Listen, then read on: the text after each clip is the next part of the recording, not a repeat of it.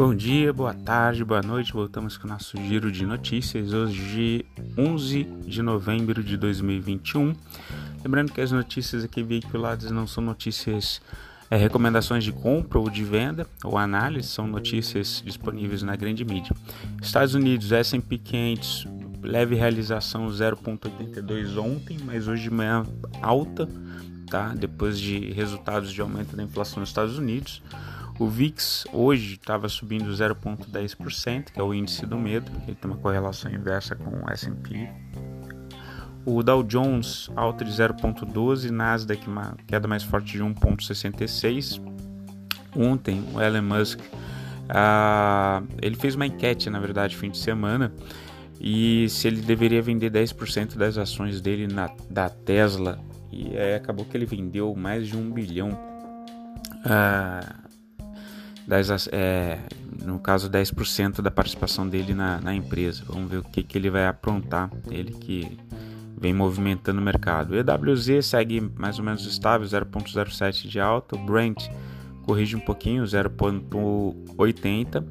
O Bitcoin ele chegou a bater 68 mil, mas hoje de manhã ele estava caindo, tá? Ele estava num processo de correção. O ouro alta de 0,92 e o US Bonds 10 anos alta forte de 9%, 9,07%.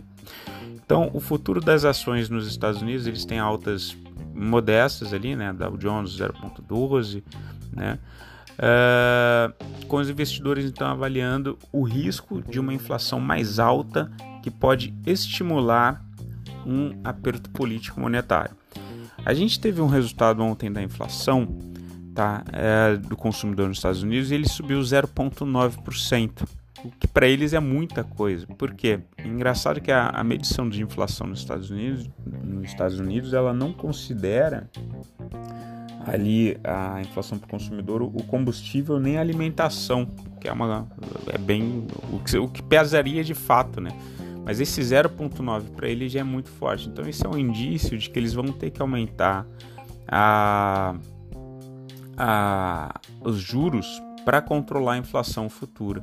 Tá? Então, preocupações sobre as pressões inflacionárias trouxeram uma expectativa de aumento nas taxas de juros após os dados dessa quarta-feira mostrando um aumento forte tá? do que o previsto, mais do que o previsto nos preços do consumidor nos Estados Unidos. A Ásia, CSI 300, alta de 1,61, Japão, índice Nikkei, alta de baixa de 0,66, a Coreia, queda de 0,18%, Hong Kong alta de 1,01%. Na Ásia, as ações chinesas se recuperaram com a especulação de que as autoridades buscarão aliviar a crise de caixa de incorporadoras imobiliárias.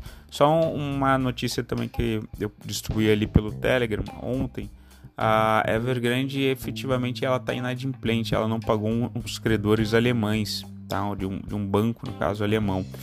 Então, uh, essa gerou uma certa preocupação, uh, porque de fato agora ela está inadimplente. Antes tinha dívida, ela estava conseguindo rolar as dívidas, mas essa do banco alemão eles não pagaram. Na Europa, estoque 600 alta de 0,15, Alemanha DAX 30 alta de 0,09, Inglaterra alta de 0,39, França alta de 0,05%. Indicadores macroeconômicos do Brasil o que, que a gente teve por aqui?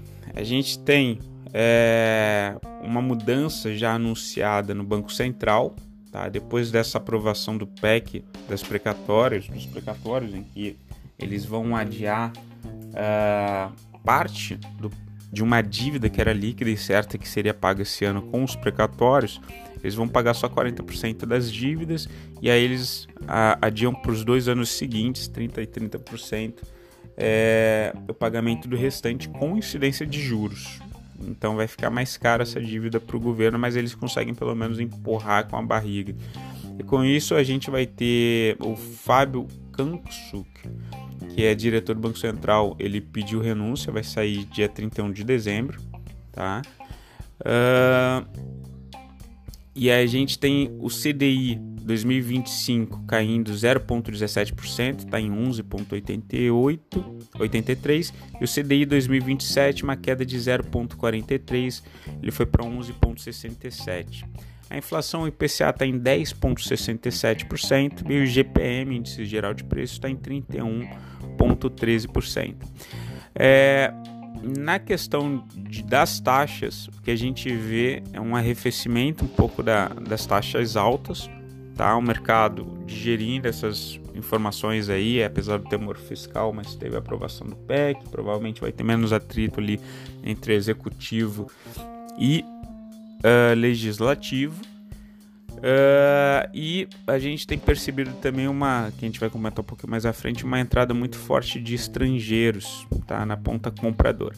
Em relação aos números do Focus do Banco Central, a gente vem destacando que o PIB foi revisto para baixo para 2022, então de um crescimento de 5,2 para 2021, a gente vai para 0,75 em 2022, sendo que o único setor que tem aumento da produção de PIB, tá, pelo menos favorecendo aí essas empresas para o primeiro semestre, é o agronegócio, que ele tem um crescimento de 2% em 2021 e tem um crescimento de 5% em 2022. Então fiquem ligados nisso daí. Em relação ao câmbio, a gente tem um fechamento em 2021 do câmbio a 5,34 e eles reviram para cima também o fechamento do câmbio para 2022 a 5,55. Em relação à Bolsa de Valores do Brasil e Bovespa, alta de 0,41 dólar, uma queda de 0,46 Boi gordo, boi gordo é interessante porque aumentou a procura pelos frigoríficos, está em sinalização aí de que a China está para liberar então as exportações novamente, eles que são têm uma certa dependência da nossa proteína, vêm brigando é, com a Austrália é, em alguns critérios sancionando eles na parte de proteína e minério. Uh, isso pode fazer com que o boi gordo volte a, a, subir, tá? O boi gordo então teve uma alta de 1,98, fechou a 300 reais com 85, arroba. Minério de ferro recuperando essa manhã também, alta de 0,23%. Em relação ao fluxo cambial né, dos estrangeiros, a gente teve é, a gente tem duas questões aqui. A gente teve uma retirada muito forte tá, de dinheiro da semana passada para essa semana. Isso começa a acontecer principalmente nessa época do ano com as filiais remetendo lucro para as matrizes lá fora. Tá? Tem uma preocupação também de tributação sobre dividendos. Tá? Isso faz com que eles acabem tirando parte dos investimentos. Na, mas na posição dos mini contratos ali informados pela B3, né? A gente tem a posição de que eles estão comprados em 196 mil contratos é, do mini índice e estão comprados apenas em 25 mil uh, contratos do mini dólar. Então vamos acompanhar para ver se isso gera fluxo e se, favorecendo que a bolsa faça um fundo, né? E aí as ações voltem a subir. Pessoal, fico por aqui. Desejo vocês um excelente quinta-feira, um resto de semana. Qualquer coisa, entre em contato, só me chamar. Tá bom? Um abraço, tchau, tchau.